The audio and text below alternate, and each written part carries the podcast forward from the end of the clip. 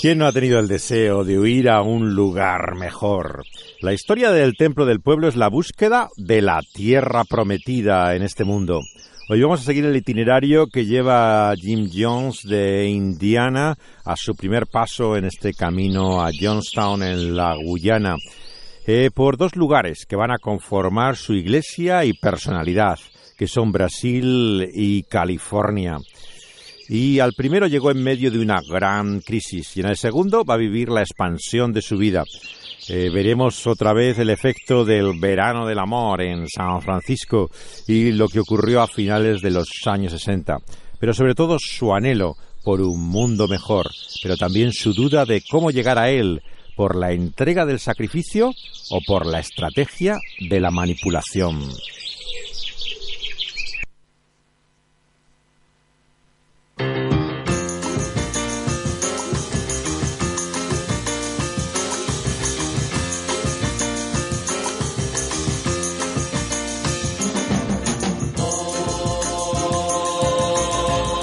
Belo Horizonte se había convertido en la primera ciudad industrial que había en Brasil a principios del siglo pasado. Allí llegó en 1958 con un barco japonés de inmigrantes un misionero estadounidense que se llamaba Edward Malmin. Él viajó con la esposa Judy y un hijo Mark, acompañados de una adolescente, su hija Bonnie. El padre se había convertido antes al cristianismo evangélico en Chicago tras pasar por un reformatorio de, con problemas eh, de alcohol y violencia. Se casaron eh, y fueron al seminario los dos, el matrimonio eh, de Amy Semple McPherson, que es la evangelista que fundó en Los Ángeles la Iglesia del Evangelio Cuadrangular, conocida por sus emisiones radiofónicas y también con un episodio oscuro de su vida que inspiró la película de Elmer Gantry, El fuego y la palabra estaba eh, basada en un libro eh, y que hizo Richard Brooks. Ellos estuvieron también en otra escuela bíblica pentecostal eh, en Costa Mesa, en California. Pero un día, estando ya en Brasil con su familia, el 62, estaba en la oficina de correos. Y un empleado le pidió hablar con un estadounidense que venía a recoger un paquete. No entendía más que inglés el hombre. Se presentó como un ministro, un ministro de, de iglesia de Indiana, que se había trasladado a Brasil por amor a los negros, le dijo. Le dijo que eh, llegaron a dispararle, envenenar la comida y le gritaban en la calle por tener un niño negro, eh, lo que le había producido una crisis mental y emocional. Así es como se presenta la familia de los Jones en Brasil.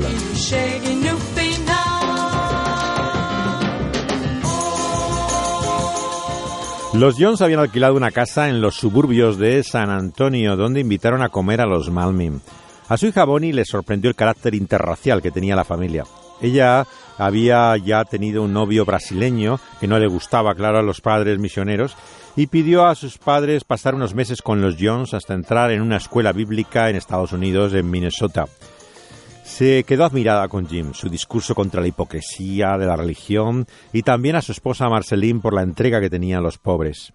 Jim Jones había dejado el templo del pueblo entonces a cargo de un pastor blanco, Wimberg, que tenía menos conciencia social que él, pero más comprensión del Evangelio. Su esposa quería volver a recobrar, además, la esposa de Wimberg, la centralidad bíblica que había tenido esta iglesia evangélica pentecostal en la que había estado en Indianapolis eh, Jim Jones hasta ahora. Esta iglesia había logrado además la integración entre el pentecostalismo con la conciencia por la necesidad de eh, la integración racial frente a la discriminación que todavía imperaba en Estados Unidos.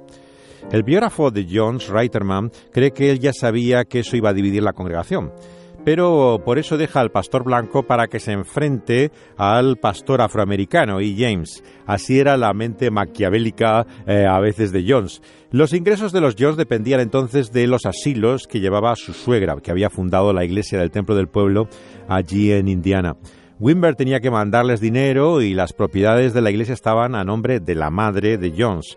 Vivían austeramente, pero dada su generosidad que tenemos que constatar que él compartía su comida con los chicos de la calle, alimentaba a los pobres, en esto difícilmente se puede pensar en Jim Jones como un líder sectario que lo que quiere es forrarse y llenarse los bolsillos del dinero de los pobres. Evidentemente que Jim Jones tenía ideales de justicia social y buscaba paliar la pobreza.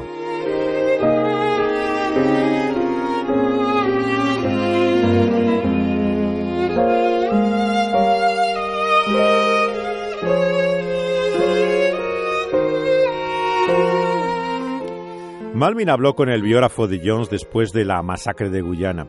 Todo para él adquiere claro una sombra siniestra y le parece sospechoso, pero yo dudo que cuando conoció a Jim Jones en Brasil eh, tuviera esa conciencia de las cosas que dice después. Él dice que se presentaba como un antiguo infante de marina que había luchado por su país, y lo cual no era verdad, claro, y que pretendía trabajar en una lavandería de una ciudad cercana. Sus vecinos le veían salir de casa a Jones con una mujer de piel oscura, que podía ser una señora de la limpieza o un contacto de los anuncios que había puesto en el periódico ofreciendo ayuda espiritual. Lo que está claro es que Jones era inteligente. Sabía que había cosas que Malmin no iba a entender, por sus ideas conservadoras, claro. Lo que le explotaba era el relato de las angustias que le habían llevado a esa crisis nerviosa. Jones iba al culto de la iglesia de Malmin, se sentaba en la última fila y el misionero dice que le recordaba con aire distraído siempre, pero se le veía molesto. Luego, claro, tras lo que fue el final de la historia, le pareció percibir que había influencias oscuras, demoníacas. Incluso imagina que podía haber estudiado el vudú en aquella época. Pero desde luego me parece que esto es más la imaginación del misionero que la realidad de lo que Jones hacía en Brasil. Eh, él cree en el fondo que hizo lo que hizo en Johnstown por espíritus malignos, que había sido demonios los que le habían llevado a todo esto. Eso es lo, por lo menos lo que parece estar detrás de su relato al biógrafo Reiterman, que tenía la sensación de que había algo turbio, oscuro en torno a él. Le pareció que estaba el propio poder de las tinieblas en torno a Jim Jones. Pero yo cosa que dudo que esto fuera realmente lo que hubiera en su cabeza en aquel entonces. Primero porque tuvieron una larga amistad Colaboraron durante más de dos años que en Brasil estuvo Jim Jones y no había sospecha alguna en aquel tiempo. De hecho, no se puede explicar realmente que hubiera esa desconfianza en él teniendo la relación que tuvieron en Brasil. Según la hija de Malmin, Bonnie, Jones eh, se habría dedicado a investigar la macumba para aprender artes ocultas que reforzaran su poder espiritual. Es así como intentaba ver con otros ojos de la admiración que tuvo por Jim Jones, convertirlo en eh, lo que era eh, un maestro de artes oscuras. Pero la capacidad extrasensorial del predicador no era más que charlatanería generalmente. O sea, realmente él no tenía ningún poder especial, ¿no? Y menos aún eh, vemos tan claramente fuerzas diabólicas entonces en él. No encaja la aceptación de Malmin de ir a Indianápolis, incluso luego como custodio de Jones, al templo del pueblo. ¿Por qué iba a ir a la iglesia de Jones si tenía tan mala impresión de él, o sea, en Estados Unidos? No tiene sentido. Es cierto que lo que luego se encuentra es desolador. Un montón de facturas sin pagar, el frío recibimiento y una congregación resentida a la que ni siquiera Jean había advertido de su llegada. Las tensiones aumentan y Wimber se siente despreciado. Así que decide finalmente marcharse Malmin con 20 o 30 miembros, eh, en este caso Wimber, y Malmin se queda a cargo del templo, que pasa de 2.000 a apenas un centenar de miembros en la época en que está Malmin. Cuando llega Jones, él se va, luego poco después. Todo lo recuerda luego como algo muy oscuro. Es así la memoria de caprichosa. Nos acordamos de las cosas y personas según nos conviene y a la luz de la experiencia final que tengamos de ellas. Y los recuerdos, queridos amigos y oyentes, son siempre selectivos. Cuando alguien es responsable de una barbaridad como la que ocurre en Johnstown, todo el mundo dice que eso se veía venir, claro. Nadie tiene ya dudas del carácter sectario de Jim.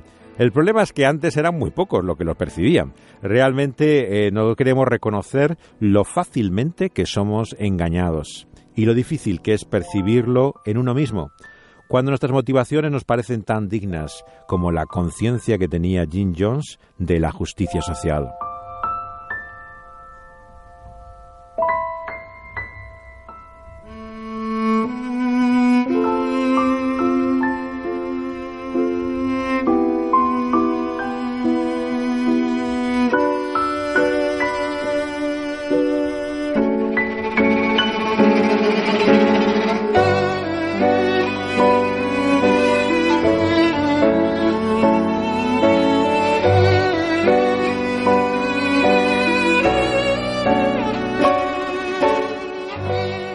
Jim le entra la paranoia de que le espían en todas partes y cuando regresa así a Estados Unidos se ve ya amenazado. Vuelve la ansiedad que tenía al principio. Sus discursos cada vez se vuelven más llenos de temor y de terror y más sutil en sus manipulaciones como intenta mantener eh, su autoridad ¿no? ante lo que ha sido la crisis de su ausencia en Brasil. Qué distinto, queridos amigos y oyentes, es el modelo de lo que vemos es como pastorado en el Nuevo Testamento.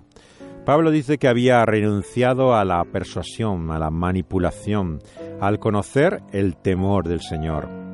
Y es así como nos muestra que el ministerio apostólico no reside en empujar y presionar a las personas a un rincón emocional, forzar una decisión, confiar en la demostración del espíritu y de poder es lo que el apóstol hace para que la fe no esté fundada en la sabiduría de los hombres, sino en el poder de Dios.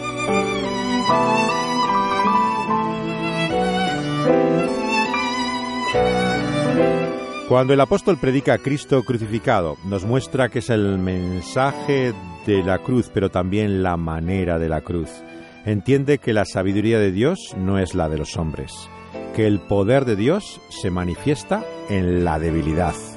Y no hay mayor persuasión que esta.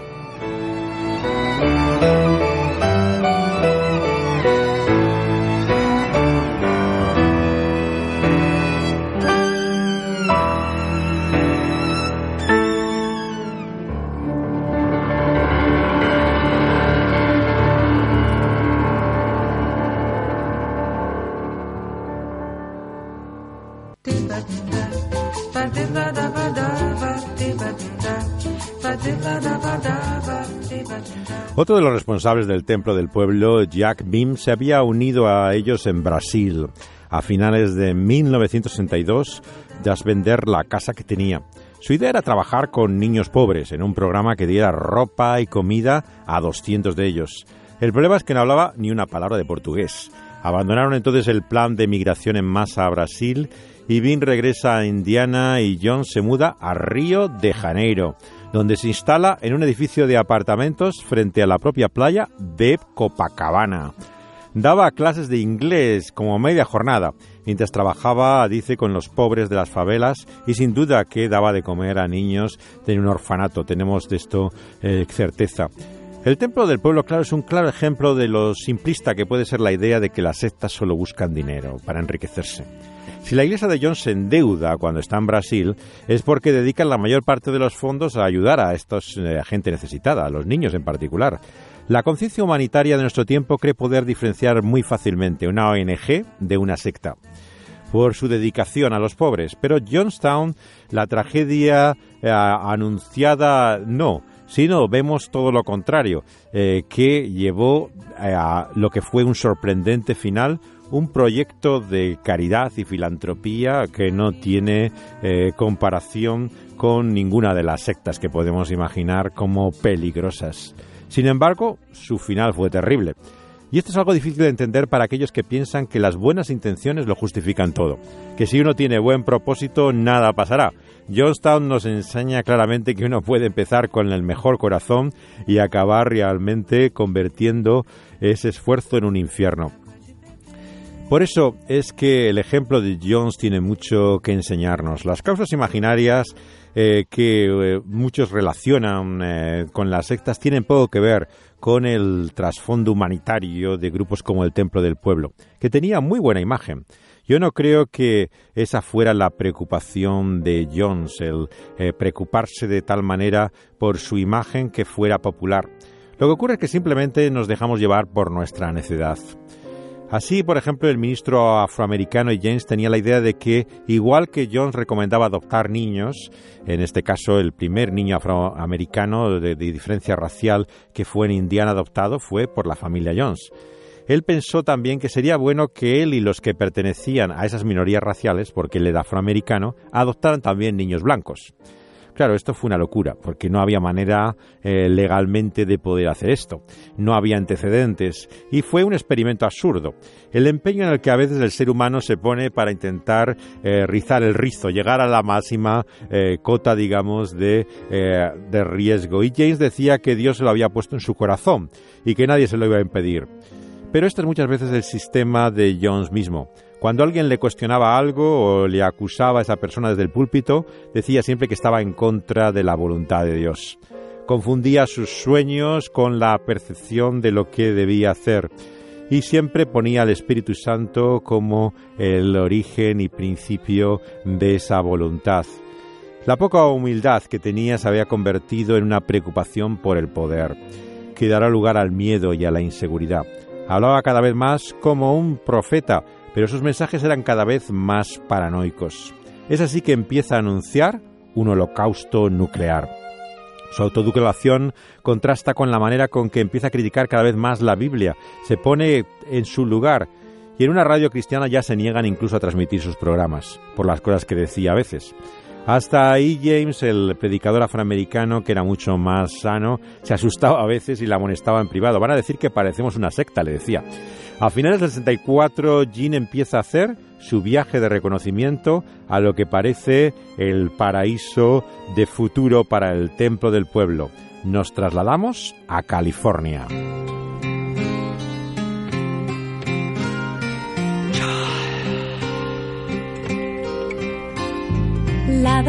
Was 30 years old today. They took away all of his toys. His mother sent newspaper clippings to him about his old friends who'd stopped being boys. There was Howard C. Green, just turned 33. Y así en la tierra que será el centro de la psicodelia, con los sonidos extraños que escuchan y que acompañan a la música del momento, empieza la aventura del viaje de reconocimiento a California. Serán dos de sus colaboradores, Jack Beam, el que fue a Brasil, y Ross Case, los que buscan un lugar donde trasladar a la comunidad. A principios del año 1965, Jones decide ir con su familia. Antes interroga a todos los miembros de la Iglesia para comprobar su lealtad y separar a aquellos que no estaban de acuerdo. Un domingo anuncia que ha llegado el momento. Abraza a los fieles, repite la amenaza del peligro nuclear inminente y eh, que fecha ya en día y año. Dice que fue será la fecha que ha conocido para toda esa catombe el 15 de julio de 1967. Sus seguidores le creen tan fielmente que Case subasta, regala todas las propiedades, deja su empleo, se marcha en aeroplano que alquilado, pilotado por el hermano del pastor y predicador negro, y James. Hasta 140 familias del templo del pueblo se trasladan a California.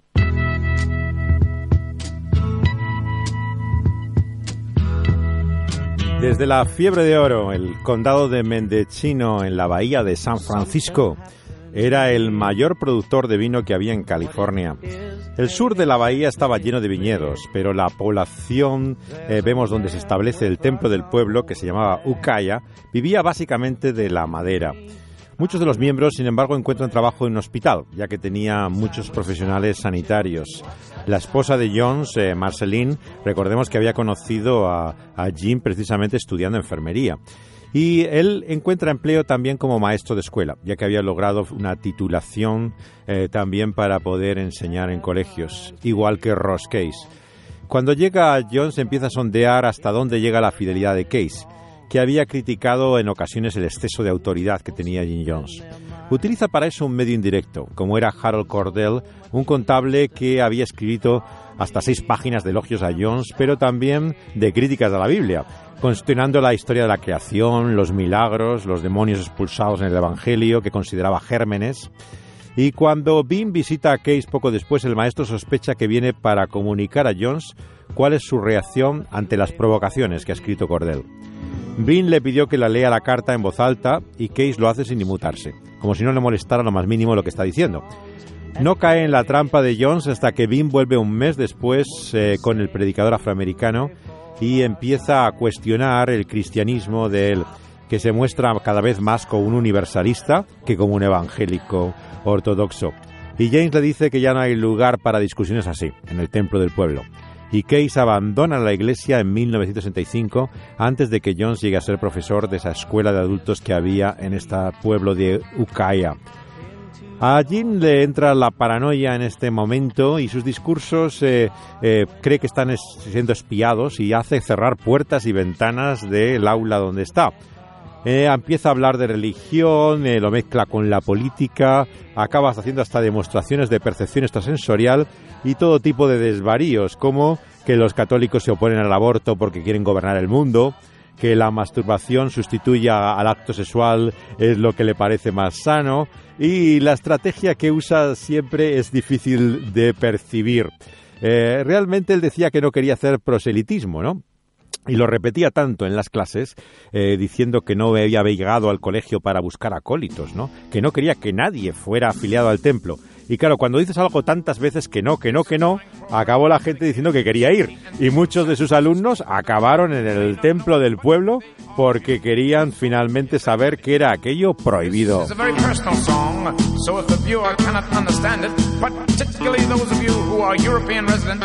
save up all your bread and fly Translove Airways to San Francisco, USA. Then maybe you'll understand the song. It will be worth it, if not for the sake of the song, but for the sake of your own peace of mind.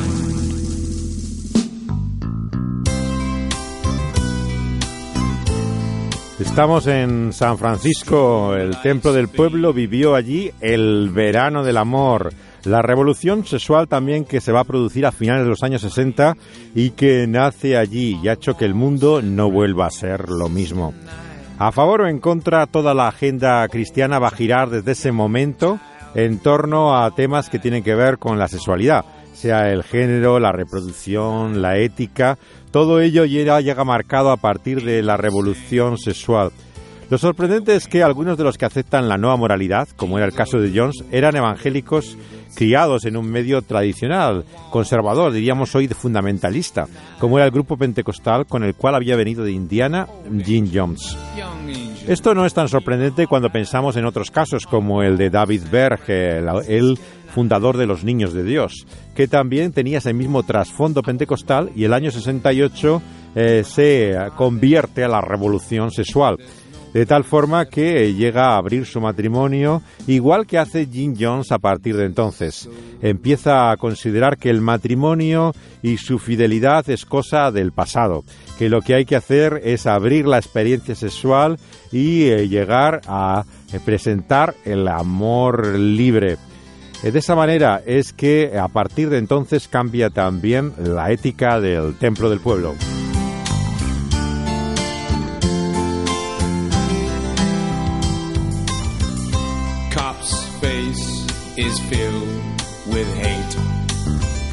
Heavens above, on the street called love.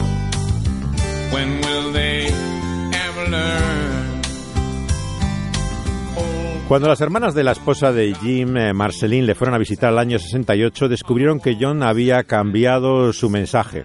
Ahora predicaba el amor libre y consideraba que, al contrario de antes que decía que el celibato tenía un valor, Ahora le parecía que todo lo contrario, desechar el egoísmo y buscar realmente el verdadero amor implicaba también la experiencia libre del sexo. El pastor del templo del pueblo hablaba ya de la edificante y unificadora experiencia de ese amor libre. El aire revolucionario del año 68 flotaba así sobre San Francisco y llegaba hasta el templo del pueblo.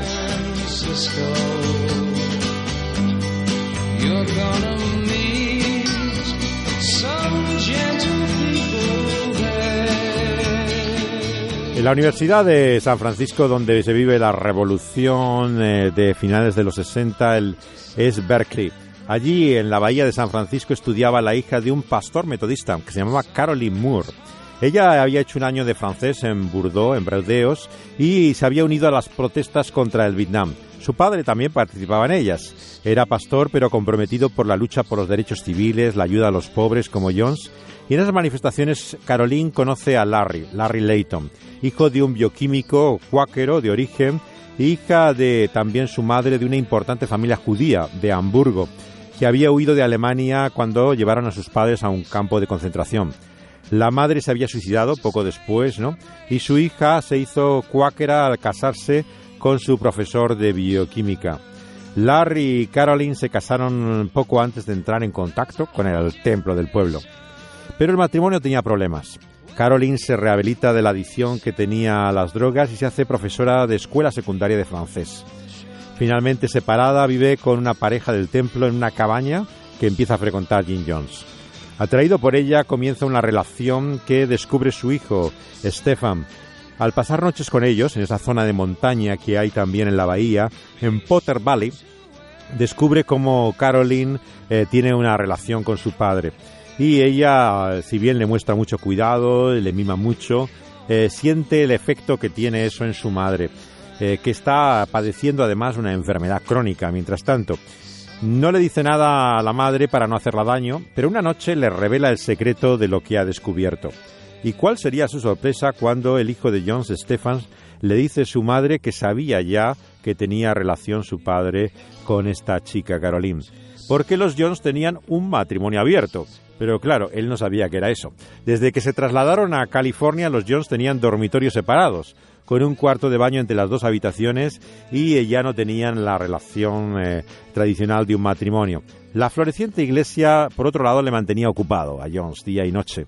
Estaba solamente en la comida, con su casa y durante todo aquel tiempo que pasaba con la familia solía recibir llamadas telefónicas y la modelo familia arcoiris vivía en continuos celos, rivalidades entre los hijos, disputas eh, que solía ser el centro Stefan, el único hijo natural, biológico que tenía Jones. Todos los demás eran hijos adoptivos y era el único además de raza blanca. Había prácticamente todas las razas y colores del arco iris, de ahí venía el nombre de la familia arcoiris. Estaban en la familia Jones.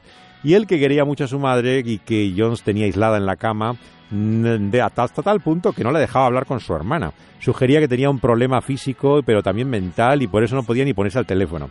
Sabía que todo esto iba a provocar sospechas en los padres. Y así ocurrió. Pero como anunciaron su visita, Jones, que no tenía un pelo de tonto, se adelanta y le dice a su suegra que tenía esa relación con la profesora de francés. Ellos deciden ir inmediatamente, ya todavía más alarmados, ante lo que parece lo que creen que va a ser la ruptura del matrimonio. La sorpresa de los padres de eh, los suegros de Jones es que eh, Marceline, eh, su mujer, aceptaba toda esta relación. No tenía dificultad en que Jim tuviera relación con otra mujer aparte de ella. Y la verdad es que al principio ya había querido divorciarse. Y él se quería quedar con los hijos y eso le convenció para aceptar esta situación. Estaba tan trastornada que quería suicidarse aunque eh, realmente eh, era eh, muy distinto esto que le cuenta Jones a sus suegros que la realidad. Ella efectivamente quiso divorciarse, pero no estaba queriendo ni mucho menos matarse. Era Caroline, la amante de Jones, la que amenazaba matarse si rompía la relación que tenía con ella. pero como todo, siempre tenía su versión particular Jim que presentar. Marceline quería a Jim, pero quería aún más a sus hijos, claro y un día planeó escapar con ellos. Jim se adelanta de nuevo y advierte a los hijos sobre el peligro que tenían si se iban con ella. Y entonces fue cuando Marceline se dio cuenta de que no podía hacer nada. Creyó que el divorcio no era la solución. No podía cambiar a Jim, pero ella podía ser destruida emocionalmente. Así es como le perdona y acepta una relación detrás de otra en toda la vida eh, que estuvo a su lado en ese matrimonio abierto igual que hizo la esposa de David Berg en Los Niños de Dios, cuando fue desplazada también por Karen Servi, la mujer que finalmente ha quedado a cargo eh, de la familia en la que se convirtió Los Niños de Dios. El ejemplo, por lo tanto, de ellos va a ser seguido por otros. Y en todo esto vemos también las inquietudes crecientes de mayor influencia de Jim Jones.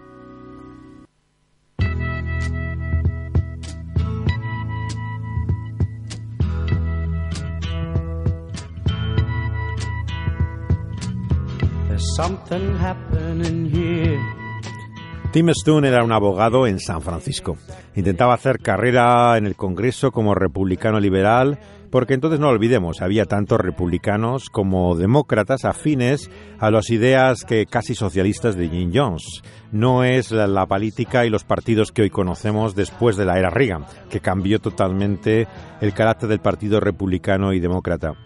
Cuando entra en contacto Stone con el Templo del Pueblo es el año 1967. Llegó a ser el principal apoyo de Jones. Entró en la oficina fiscal del distrito y asesor legal del Departamento Civil. Él era originalmente presbiteriano, se había educado en la Universidad Evangélica, de hecho, de Wheaton, en Chicago, donde había pertenecido incluso a la Cruzada Estudiantil para Cristo, lo que conocemos como Ágape. Había estudiado Derecho, leyes en Stanford y se había casado con una chica Grace que era de origen católico. Según las apariencias externas, el matrimonio iba bien. Ella admiraba a Jones, pero no le adoraba como tantos en el templo del pueblo. Su marido Tim, sin embargo, le consideraba el ser humano más compasivo, honesto y valiente que había encontrado en el mundo. Jones le colmaba de alabanzas también a él y le encomendaba las mayores responsabilidades. Le ponía como ejemplo a todos los miembros de la iglesia.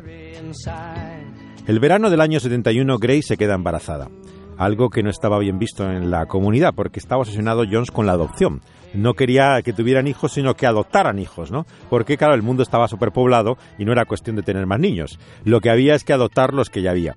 Esto llegaba hasta el punto de que el aborto era algo normal en el templo del pueblo, o sea, eh, realmente era más importante la adopción eh, que el llegar a tener hijos eh, naturalmente. En aquella época, claro, además la oposición al aborto era sobre todo católica. En el 73 es con el caso Roy Wade ¿no? que empieza a dar una conciencia mayor del tema del aborto. Y los evangélicos, claro, en los años 80 se unen a los católicos en la lucha con el aborto.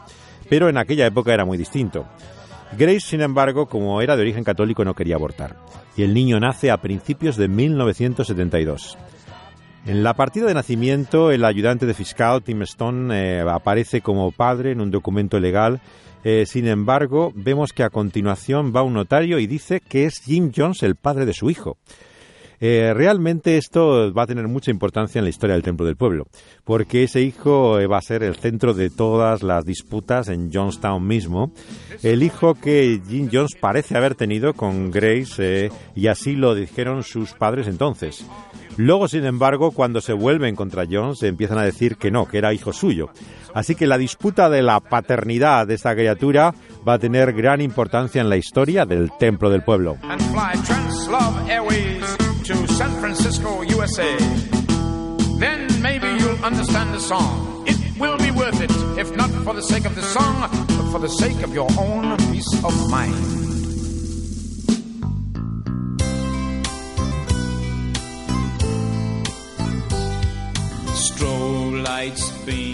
El contexto en el que Jones eh, pudo haber pedido algo así a Stone es muy significativo. Jim se lamentaba mucho de que había tantas mujeres que solicitaban su amor, su atención y sus favores sexuales. Era un discurso casi obsesivo, totalmente narcisista que tenía Jim Jones, pensar que todas las mujeres estaban detrás de él. Algo dudoso, claro, cuando vemos su aspecto físico, que no parecía realmente una estrella de cine en modo alguno. Esta manera de alardear de sus capacidades seductoras era una constante toda la vida de Jones. Una historia apócrifa, de hecho, cuenta a menudo que durante 20 años, eh, cuando estaba con la familia en Brasil, eh, la esposa de un diplomático eh, contó durante 20 años que había visitado el orfanato al que ayudaban y le había ofrecido, decía repetidamente, que le daría una donación de 5.000 dólares si se pasaba tres días de orgía con ella. Eso es lo que él contaba. Claro, la realidad, como siempre, habría que ver lo que había sido. Pero él era el tipo de historias que le gustaba contar, ¿no? Se recreaba en estos detalles escabrosos. Era uno de sus temas eh, para la gente cercana a su círculo eh, que estaba aburrida de escucharle siempre, ¿no? Y eh, él no lo aceptó. La historia acababa diciendo que él eh, había decidido ser fiel a Marceline, en aquella época lo era además, eh, todavía no estaba convertido al amor libre y había rechazado las peticiones de aquella mujer del diplomático. Como David Berg, eh, Jones tenía mucha curiosidad por el sexo. Lo utilizaba para su placer, eh, pero no tanto como eh, en el caso de los niños de Dios, que hay orgías desde el inicio. vemos a partir de convertirse al amor libre, se busca casi el sexo grupal. Esto no ocurría en el templo del pueblo. En el templo del pueblo no había orgías ni había ese estilo de casi obsesión sexual. Jones utilizaba el sexo como un medio de poder. Él lo que quería es controlar ¿no? hacia los miembros. Y lo hacía por medio del sexo como por cualquier otro medio. Bob Houston es un ejemplo típico. Houston era un estudiante de pedagogía musical en San Francisco. Dirigía una banda que tocaba los intermedios de los partidos de fútbol americano y se había casado con una compañera del colegio. Con la sweetheart, su amor adolescente, y se llamaba Phillips. Los dos entran en el templo del pueblo y juntos tienen dos niñas. Bob se encargaba de lo que llamaban las listas, el registro de nombres de direcciones que asistían a las reuniones, les enviaban un boletín y le solicitaban dinero, claro, el donativo acompañándolo. El año 70 se le asigna para ayudarle a una mujer de San Francisco. Se llamaba Joyce Shaw, que tiene mucha importancia luego en la historia del Templo del Pueblo. Ella tenía una educación metodista, conservadora, había estado casada con un húngaro antes de entrar en el Templo del Pueblo. Pero una noche vuelven juntos en coche después de estar trabajando en la iglesia Bob y Joyce. Y una cosa acaba la otra y tienen un momento de intimidad, ¿no? Eh, estando él casado, como, como sabemos, yo, y ella eh, sin eh, finalmente el, su marido estaba ya divorciada. La dirección abusiva de Jones hacía que inmediatamente tuvieran la necesidad de confesarle lo que había ocurrido a Jones. Y eh, el pastor entonces intervino como siempre para controlar tanto la vida de ellos ¿no? como el matrimonio eh, de los Houstons. Jones tenía mucha eh, influencia, ¿no? Y quería saber todo de cada pareja y matrimonio y concertaba muchas de ellas y manejaba y utilizaba la vida sentimental de sus miembros. Los Houston le reconocieron que no tenían relaciones sexuales de hace tiempo y el pastor le preguntó si es que a él no le interesaba ya el sexo. Pero él dijo que sí, que pensaba de hecho siempre en él.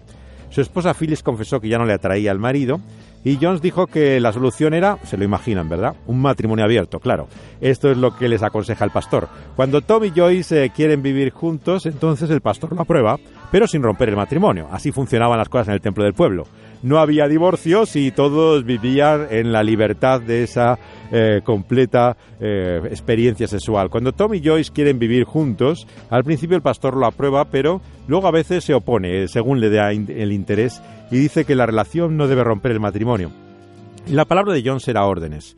Sus sugerencias eran como mandamientos para los miembros de una iglesia que controlaba en alma y cuerpo.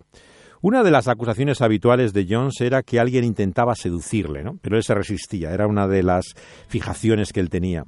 Y esto así lo pasa también eh, con la historia que contaba con frecuencia de, recordarán cómo quiso apropiarse de la misión de paz del Padre Divino.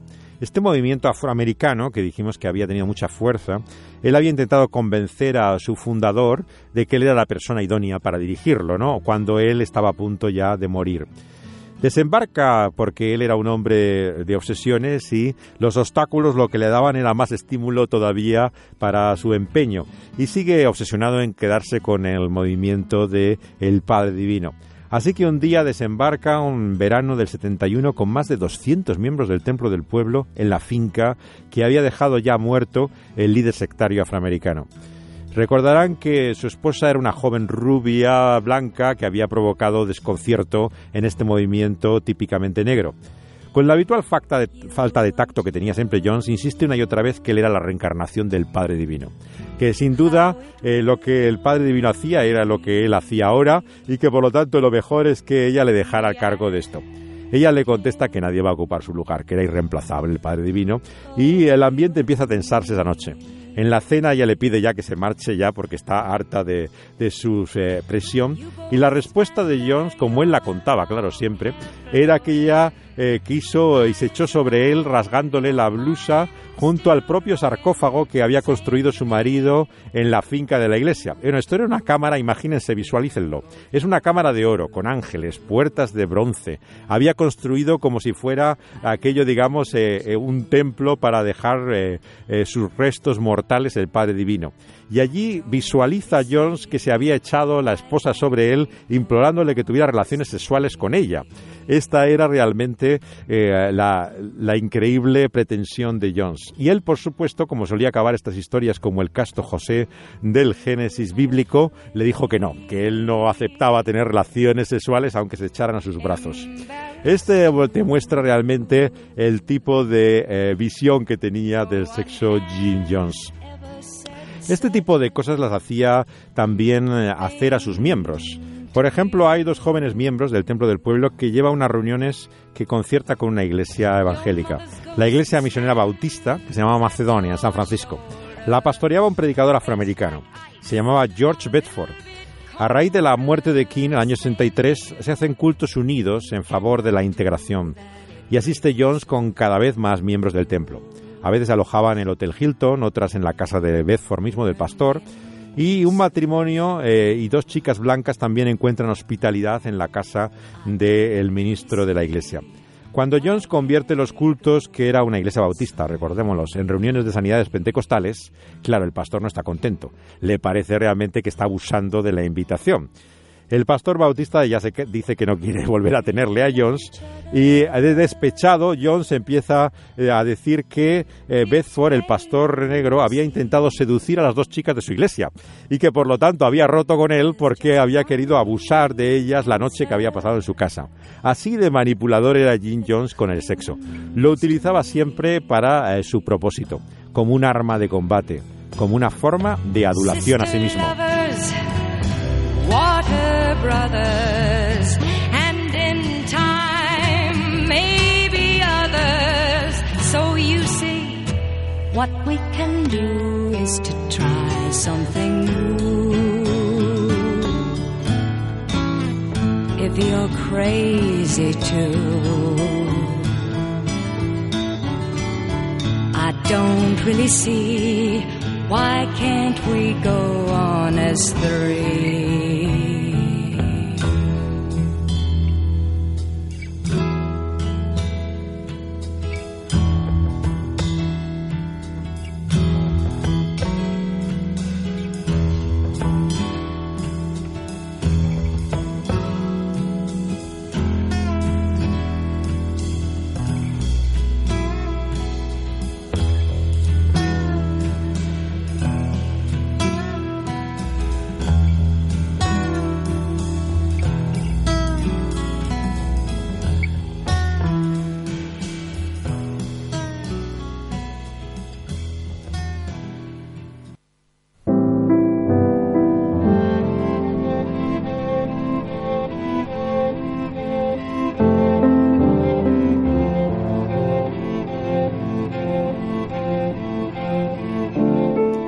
Manipulador como él solo, como vemos, Jones utilizaba el sexo y todo lo que fuera necesario para, sobre todo, adularse a sí mismo, su propia autoestima. Ídolos como el sexo o el dinero mismo no son un fin en sí mismo. Es el problema de muchas lecturas del fenómeno sectario, que realmente se concentran en lo que es la superficie. Pero tenemos que ir a esta idolatría profunda, la que hay por detrás de estas cosas, para comprender cuál era el problema de Jim Jones, el hambre que tenía eh, de poder, de control y de influencia, porque vivía en esa incertidumbre, en esa ansiedad de la que hablábamos al principio. Buscamos en esos ídolos falsos lo que solamente el Dios verdadero nos puede dar. Y esto es solamente a través de la fe en Cristo Jesús. Cuando nos centramos en nosotros mismos, buscamos el amor, el sentido para una vida en el lugar equivocado. El Evangelio, sin embargo, queridos amigos y oyentes, el verdadero cristianismo, el que Jones estaba olvidando, es que Cristo murió por nosotros, para que los que viven ya no vivan para sí, sino para aquel que ha muerto y que ha resucitado para ellos. No hay mayor esclavitud, finalmente, que vivir pendiente de uno mismo. Realmente cuando somos libres es cuando dejamos de ser conscientes todo el tiempo de nosotros. Y ese era el problema de Jones, la fuente de su ansiedad, de su inquietud, manipulaciones y estratagemas.